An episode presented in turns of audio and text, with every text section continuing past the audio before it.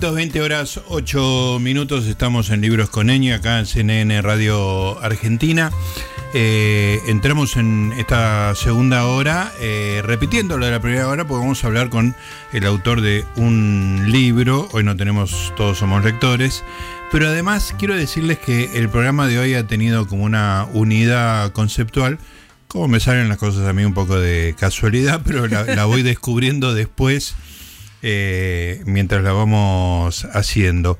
¿Por qué? Porque, bueno, estábamos hablando con Eduardo Berti sobre una presencia ideal, su, su eh, estadía en un centro de cuidados paliativos y, bueno, que, que su experiencia había resultado en una puesta en dimensión de, la, de, las tribulaciones cotidianas, digamos, ¿no? Este, cuando uno se, se pone muy cerquita de, la muerte, de la muerte consciente y todo eso, bueno, cuando vuelve a la casa dice, pues yo me hacía problemas por tantas pavadas, tantas... poner todo en dimensión. Y el, y el, el autor de los libros que, que vamos a, a, conversar ahora, Luis Chiosa, eh, hace como una apuesta muy fuerte a ponernos en perspectiva, ¿no? No este, ahogarnos en, en, la cotidianeidad, sino tratar de salir de eso. Y de hecho, les quiero decir que ustedes saben que arrancamos siempre con, con Borges y les leí un soneto de Borges en el día de hoy, un soneto que era eh, muy apasionante porque lo que decía era esta cosa de que no, sabemos lo que somos, ¿no? La luna, la luna ignora que es tranquila y clara, ni siquiera sabe qué es la luna. Bueno, es uno de los capítulos de este libro que se llama Lo que nos hace la vida que hacemos, que son apuntes de todos los días a lo largo de la pandemia, realizados por eh, el doctor Luis Chiosa. Se graduó como médico hace ya muchos años y eh, bueno, tiene premio Conex en psicoanálisis, sigue trabajando atendiendo pacientes y sigue generando libros de, consulta. Tenemos Cero No Ser como la gente acerca de la enfermedad y la maldad y este, que son apuntes de todos los días durante la pandemia, que se llama Lo que nos hace la vida que hacemos. Y lo tenemos en línea. Luis, ¿cómo le va? Gustavo Noriega lo saluda. Muy bien, mucho gusto, Noriega. Bueno, eh, Luis, cuénteme eh, un poquito esta idea de lo que nos hace la vida que hacemos. Leo en el libro que viene de Instagram. Sí, estos apuntes de todos los días los publiqué en Instagram. Eh, y lo interesante es que me fueron surgiendo así como, como cuestiones que de, cada día a uno se le plantean para resolver algunas intríngules, ¿no? Uh -huh. Eh, además, este libro sigue la secuencia de otro que también tuvo que ver con este tema del COVID, que se llamó La peste en la colmena, ¿no? Porque sí. es lo que lo que está pasando, en, diríamos, en, en nuestra colmena humana es una enfermedad colectiva, ¿no? Esto es un tema muy interesante que cada día está llamando más la atención. Eh, Luis, es muy interesante, yo me siento muy identificado con muchas de las cosas que usted escribe en este libro, en estas reflexiones eh, cotidianas, porque se habló mucho de, de la, la, idea de re, quédate en casa, eh, no visites a tus abuelitos, este, cuidémonos, cuídense, no veamos a nadie. Y hay, hay muchos capítulos reflexionando sobre eso en sus reflexiones, pero uno se llama directamente solo se puede ser siendo con otros, no existe eh, la vida... Y, usted habla de, de que interés la palabra, eh, del, el origen de la palabra interés es interésere, o sea, entre seres, entre ser, eh, un poco esa idea, ¿no? Entre. ¿Cómo? Ser entre. Ser Para entre. Ser hay que ser entre otros. Claro.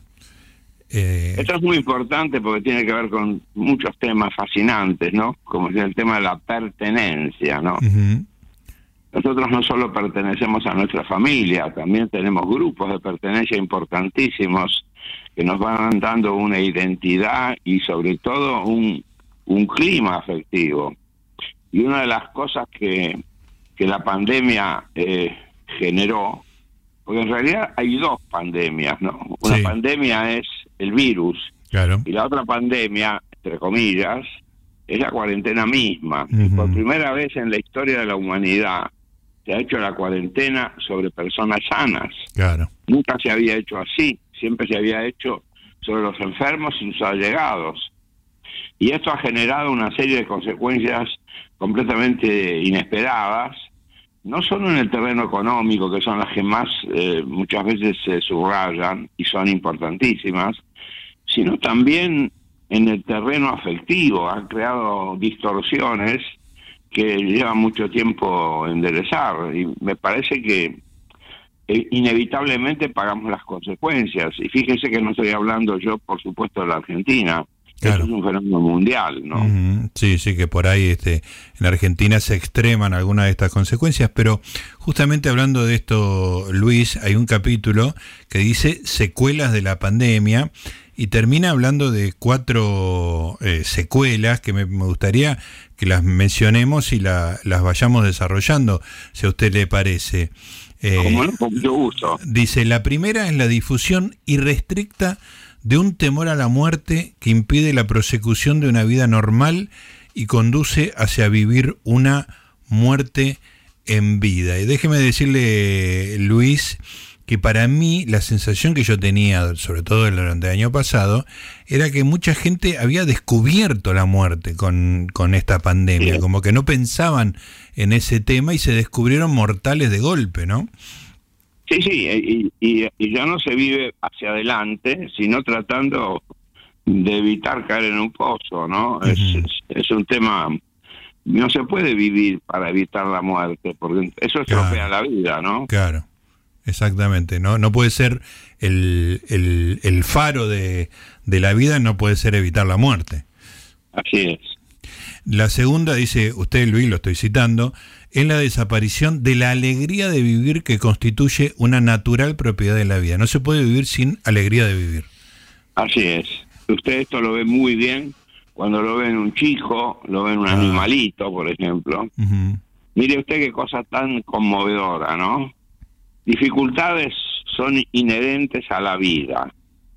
Un gato, un perro, un niño, cuando es muy pequeño, eh, trata de enfrentar sus dificultades y, si bien pide ayuda, también las resuelve como puede, ¿no? solamente los seres humanos, a medida que vivimos, transformamos las dificultades en injusticias, que no digo que no las haya, Claro, pero no todas las dificultades son injusticias. claro. Y, la injusticia lleva un poco a la queja más que a la acción, ¿no? Y claro, entonces la vida se transforma en una continua, en un continuo quejido, ¿no? Mm, claro. Es una vida quejumbrosa, ¿no? Muchas veces lo más eh, patológico es cuando esta queja, en lugar de presentarse conscientemente como queja, muchas veces nos quejamos y no nos damos cuenta de que nos estamos quejando. Qué bueno porque eso. transformamos la queja en una doctrina. Muy Es bueno. decir, estamos diciendo hay que vivir así, hay que vivir de este modo, y en el fondo nos estamos quejando. Claro. Es fácil quejarse, el asunto es saber a quién quejarse. Mm. Está muy bien eso. Eh, eh, sigo citándolo, Luis. La tercera es un progresivo desorden cotidiano que desestructura la armonía que constituye la cualidad esencial de un organismo vivo. Todo este encierro nos desordenaba cotidianamente, Así ¿no es. es cierto? Así es. Y bueno, es un cambio de orden. que En la mayoría de los casos hay algunas cuestiones en donde inclusive, porque no, siempre hay excepciones, ¿no? Este eh, se produce un cambio positivo, pero la mayoría de las veces es una desorganización de la de los hábitos vitales que genera una, una perturbación muy grande Mm. Y que después es muy difícil ponerlo en orden. Claro, ¿no? eso le iba a decir. Después la volver a, a esa armonía es más fácil desordenar que ordenar, ¿no? Y claro, hay muchas circunstancias en donde es muy difícil volver atrás. Fíjese usted, para tomar un ejemplo que todo el mundo cita, ¿no? Cuando se cierra un- un- una persiana de un negocio que se fundió, Mm. eh, es un problemón porque no, se abre tan fácil. Claro. la gente que tenía trabajo lo perdió, este, donde, eh, donde había una avenida llena de, negocios, hay una avenida llena de persianas cerradas. Es, son este, consecuencias que se, se, se derrumban como en una como en un dominó, ¿no? Claro dio las fichas del dominó que se cae uno y se caen un montón. Claro, claro. Eh, eh, eh, después volver a pararlas es mucho más complicado que la sencilla derrumbe de todas esas piezas ordenadas. Sí, sí. Muchas veces lo que se tarda mucho en construir se desarma en un minuto. Exactamente, sí señor. Y la cuarta, le, Leo Luis, es el abandono y el descuido de las condiciones importantes y esenciales que le otorgan su sentido a una trayectoria vital. O sea, abandonamos y descuidamos esas cosas que nos dan sentido, ¿no? Y que son muy importantes. A veces el contacto con algunas personas, con amigos, para no decir familiares, mm, cuando se la, pandemia estableció muchas distancias que después no se pueden ser, eh, no se puede volver a lo, anterior tan fácil. Claro. Ha generado eh, muchas este, situaciones de, de conflicto familiar en encierro. ha, generado dificultades en la relación con los hijos, eh, entre los cónyuges muchas veces. Mm. En fin, es un problema muy complejo. Mire, hay una cuestión muy importante es que usted comprenderá que todo el mundo ya sabe que vivimos en un mundo complejo que se ha hecho famoso con el, la expresión esa el efecto mariposa, ¿no? Mm, sí. Y bueno, eh, se mueve el ala una mariposa en Hong Kong y hay un terremoto en Florida, ¿no? Sí. Eh, pero lo más importante es que en un mundo complejo, las cosas que, que uno intenta solucionar cuando funcionan las aproximaciones lineales, donde hay causas muy identificables con efectos muy predominantes, usted ahí mm, tiene éxito, ¿no? Usted ve una hemorragia, usted sabe que si usted sutura la herida le salva la vida al paciente. Pero cuando la situación es compleja, muchas veces eh, no hay una causa tan fácilmente identificable, la intervención empeora generalmente el problema. Claro. Y nosotros, eh, a través de esta necesidad tan hereje de protegerse de este virus tan temible, eh, se han hecho muchos eh, procedimientos muy directos y lineales que han empeorado toda esta situación compleja sin que nos hubiéramos propuesto eso. Claro. Y, y muchas veces, muchas de esas medidas que se tomaron para protegerse del virus no es que no se le dio importancia a las consecuencias, no se pensó directamente, no se evaluó que podía tener otro tipo de consecuencias secundarias, ¿no? Claro, imagínense, de pronto es como si la, gente se hubiera, solamente se muriera del virus. Sí. Eh, mucha gente no fue a, hacer sus chequeos este médicos y esto generó otras cosas, en fin eh, eh, eh, hubo, una serie de consecuencias. Es decir, cuando usted tiene un incendio, se tiene que ocupar de tratar de resolverlo, pero muchas veces es peor, diríamos, no atender otras consecuencias que algo que ya está perdido, por ejemplo. Sí, sí. Eh, incluso he detectado, no sé si a usted le pasó también, doctor, en algunos discursos la, la muerte por COVID tenía como una dignidad mayor que otras muertes. He, leído de gente pública muy conocida diciendo murió fulanito, no murió del COVID, pero de todas maneras es lamentable su fallecimiento. Esto es literal lo que estoy diciendo, doctor. eso es... Pero por supuesto, mire, siguió vamos a decir la verdad, ¿no? Siguió muriendo eh, de cada de cada de cada ser humano de cada cuatro, este, uno se enferma de cáncer y de, esos cuatro que se enferman, pues, se mueren tres, por ejemplo, ¿no? Sí. Eh, bueno, esto es una enorme proporción de muerte. Está claro. que esto no cambió y que por lo tanto no estamos diciendo que, que, que hay que ocuparse solo de eso. Pero me, me quiero referir con esto a que es exagerado pensar que el único riesgo que uno tiene es morirse de COVID. Claro. Uno, la gente se sigue resbalando en la calle, se sigue, sigue habiendo accidentes de moto. Eh, y, bueno, evidentemente no, no se puede llegar al extremo de decir, como hay accidentes de moto, no vamos a usar más la moto. Claro. Es decir, y bueno, esto esto creó tan tal pánico que de alguna manera se, toda la todo el temor a la muerte quedó centrado como si fuera el único riesgo que un hombre corre. Una persona, por ejemplo, mire un hombre de 85 años, por ejemplo. Sí. Es cierto que tiene el riesgo de morirse por el COVID, pero también por ese riesgo, que el, último año de su vida a lo mejor no pueda salir de su casa. Y la verdad que eh, es, es una decisión un poco es, extrema. Claro.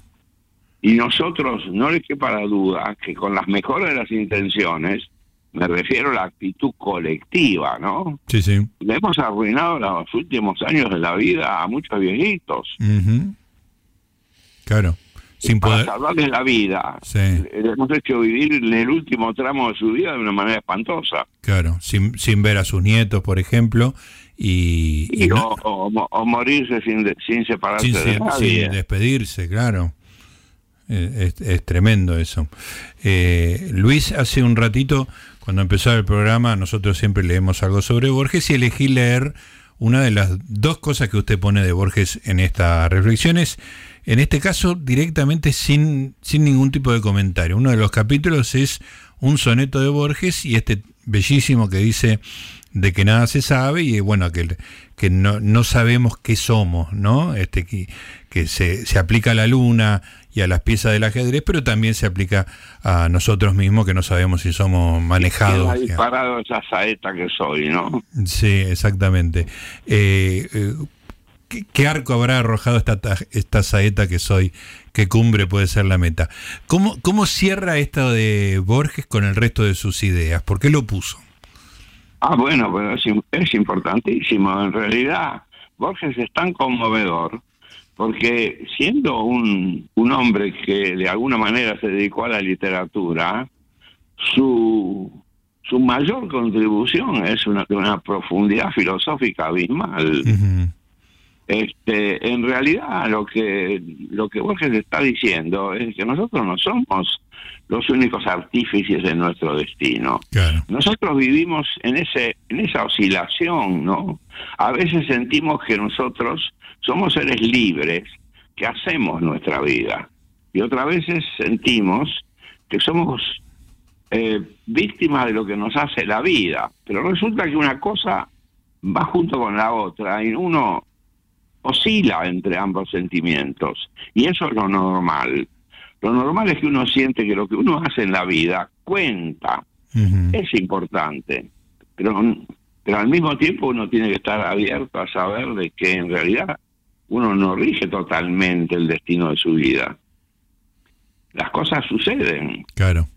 Eh, y en este mismo sentido me parece que está su otra cita Borges, que lo pone completo, que es el famoso Borges y yo, que empieza diciendo... Ah, eso es maravilloso. Al otro, a Borges, es a quien le ocurren las cosas y termina eh, con esa frase extraordinaria. No sé cuál de los dos escribe esta página, ¿no? Este, Así es. Eh, es maravillosa esa idea de que hay, hay, hay más de una persona. Te cuenta cómo viene trabada con la otra, ¿no? Porque esto es otra cosa muy importante de un gran pensador. Es la coherencia. Todo lo que escribe es un pedacito de un pensamiento entero que funciona como un rompecabezas armado, ¿no? Es decir, esto es una cosa muy, muy, muy conmovedora. Se encuentra en los grandes pensadores, se encuentra en Borges, se encuentra en Ortega, por ejemplo. Sí, claro. de alguna manera todo lo que piensan es como si fueran distintos aspectos de un mismo panorama, ¿no? Luis, ya lo, terminando y agradeciéndole esta, estos minutos que nos ha dedicado a nosotros, yo leí eh, buena parte del libro sin haber eh, eh, anticipado el prólogo, sin haber leído el prólogo. Y mientras leía yo pensaba en estas ideas de Chiosa, esta idea de poner todo en perspectiva y de correrse un poco del yo. Hay mucho de budismo, pensé. Y después me encontré, digo, para mi felicidad, que usted en el prólogo dice que, que algo de eso hay. ¿Qué, relación tiene usted sus ideas con, con una práctica tan poco occidental como la del budismo, pero que tan útil puede ser para nosotros? Bueno, a mí me llegó esto desde la ciencia, ¿no? Nunca, nunca mi afición fue hacia el misticismo oriental y cada vez, de algún, donde lo encontré por primera vez es en el libro maravilloso del Premio Nobel de Física, Erwin Schrödinger. Claro, que es la vida. Este libro que es la vida, claro. en donde termina hablando de, de, esta de esta cuestión de que la libertad que uno siente como propia es la participación inconsciente en donde uno se siente dueño de la libertad del universo, uh -huh. que es la tesis budista, la tesis oriental, de que el yo es una ilusión, ¿no? Claro. Y que nosotros vivimos este sentimiento de libertad en la medida en que participamos como si de alguna manera estuviéramos construidos de una forma que de, es esta, esta sabiduría universal para el cual muchas veces se le da el nombre de Dios. Eh, Dios le hubiera hecho el regalo al hombre de, de decir, sentite libre, pero al mismo tiempo trata de ser responsable, ¿no? Claro, claro. Y al mismo tiempo también está la noción continua de que estamos determinados porque no somos el todo que y bueno es este, esta continua oscilación entre una cosa y la otra no que se ve bien en Borges también claro que sí está muy bien. Bueno toda, todas las ideas que nos ha desarrollado en este libro en esta conversación son como le usted le, le elogia a Borges este, tienen el don de la de la coherencia y son especialmente útiles en estos días. Y bueno mire he continuado con este trabajo he seguido escribiendo. Sí. Y en, en unos dos o tres meses más voy a completar otro libro con eh, otros 80 capítulos. Ah, buenísimo. Y, y, el libro se llamará Si nada me faltara, no sabría qué hacer. si nada me faltara, no sabría qué hacer. ¿También por libro del Sorsal? También por libro del Sorsal, sí. Escúcheme, Luis, ¿y cuál es su cuenta de Instagram? Así nos tiramos de cabeza ahí. Y la verdad que yo, yo, yo lo buscamos. Creo, creo que es Giosa Luis, todos, todos seguidos, o Luis sí. Giosa, una de las dos. Bueno, si uno pone Luis Giosa en el buscador, seguro lo, lo encuentra. Así sí, que lo... bueno, ahí va a encontrar otros del próximo libro, los primeros 35 capítulos. Ah, buenísimo. Bueno, ahí estaremos entonces. Luis, le agradecemos muchísimo esta charla, ¿eh? Al contrario, la gratitud es mutua. Me ha sido un gran placer conversar con usted. Qué bueno, muchísimas gracias. Le agradezco muchísimo el interés en estas cosas porque creo que eh, eh, vivimos en una época en donde necesitamos hermanarnos uh -huh. a través de la reflexión y el pensamiento conjunto. Totalmente, y un gran aporte ha sido el suyo. Un abrazo. Igualmente, mucho gusto. Ahí estaba el doctor Luis Chosa, autor de Lo que nos hace la vida que hacemos, apuntes de todos los días. Ahora lo quiero decir, tiene 91 años. No, espectacular. Desde el año 1930. ¿eh? Y sigue atendiendo. Este, le decía la, la, la, jefa de prensa que nos manda los libros de, del Sorsal. Dice: No, el WhatsApp no te lo contesta enseguida porque está atendiendo. Entonces no mira el teléfono todo el tiempo y, bueno. y, atiende todo el día. Claro. Este, Anda a saber este, cuándo te contesta. Sí, sí, sí, no, el tipo ocupado. Un fenómeno. Luis Chosa, la verdad que fue un verdadero placer eh, escuchar, leerlo y escucharlo conversar.